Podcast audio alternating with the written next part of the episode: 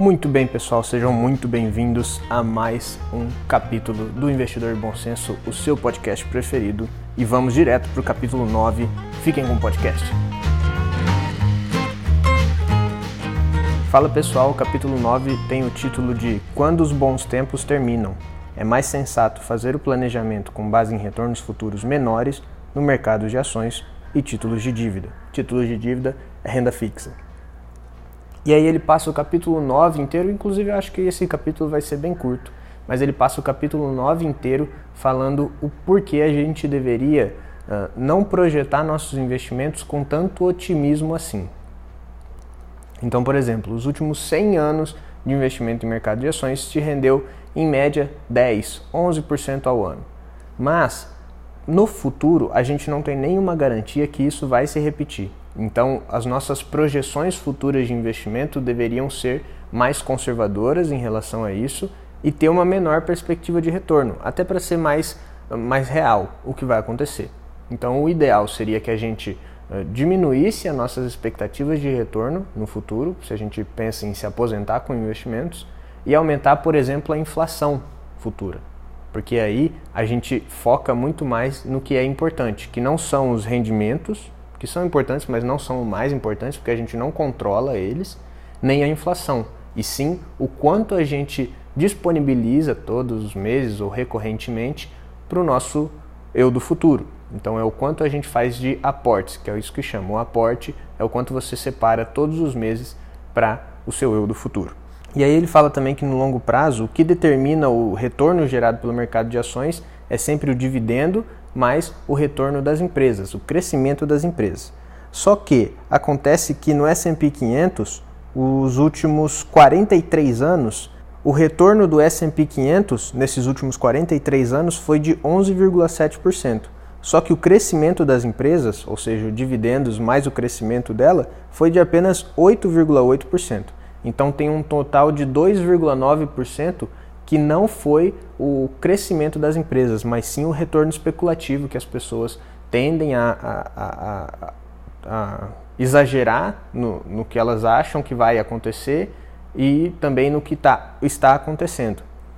Esses 2,9 pontos percentuais, esses 2,9% a mais, ele, como a gente já viu, existe um movimento chamado regressão à média.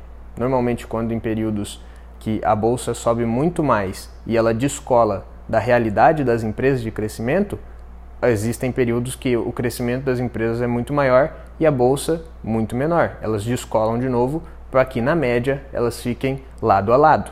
E aí ele faz uma projeção, mas antes de falar dessa projeção, esse capítulo tem muitos gráficos, mas eu não vou trazer aqui para vocês até porque seria muito chato eu explicar vários e vários gráficos com porcentagens em áudio, né? É muito difícil de entender e muito chato. Então, como investimento não é para ser uma coisa chata, é, eu vou falar eles sem falar que eu estou falando deles, tá?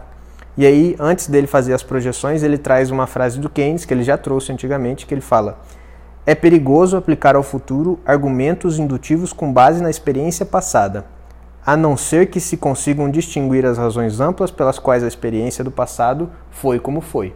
Então, a gente não pode uh, sempre projetar o futuro com coisas que já aconteceram. Então, por exemplo, você começou a investir em março agora. Você já tem 100% de retorno. Você já dobrou o seu dinheiro em, sei lá, 10 meses. Você não pode projetar que daqui os próximos 10 meses você vai dobrar de novo esse dinheiro que você tem.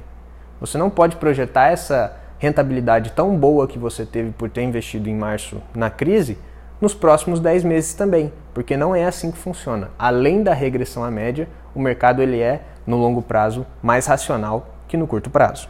E aí ele traz as projeções dele, ele faz algumas contas com preço-lucro, ele traz preço-lucro antigo, preço-lucro de hoje, qual a expectativa de mercado dos especialistas, e ele tem como resultado uma taxa anual de retorno de 4% para o mercado de ações. Então, essa, ele já morreu, né? Ele morreu em 2019, o John Bogle, mas essa era a projeção dele para, os próximos, para as próximas décadas. 4% de crescimento no mercado de ações. Um crescimento bem baixo, por assim dizer.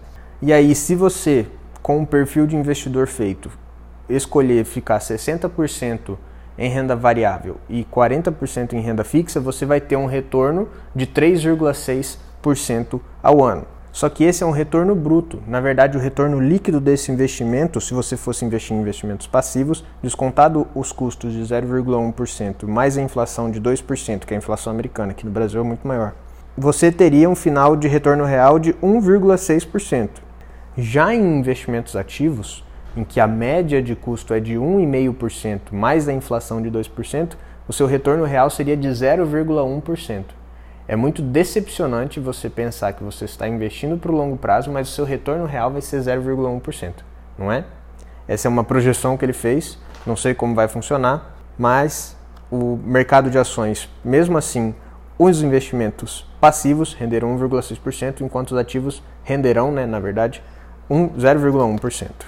E aí ele termina o capítulo falando que existem cinco opções para melhorar o retorno dos investimentos.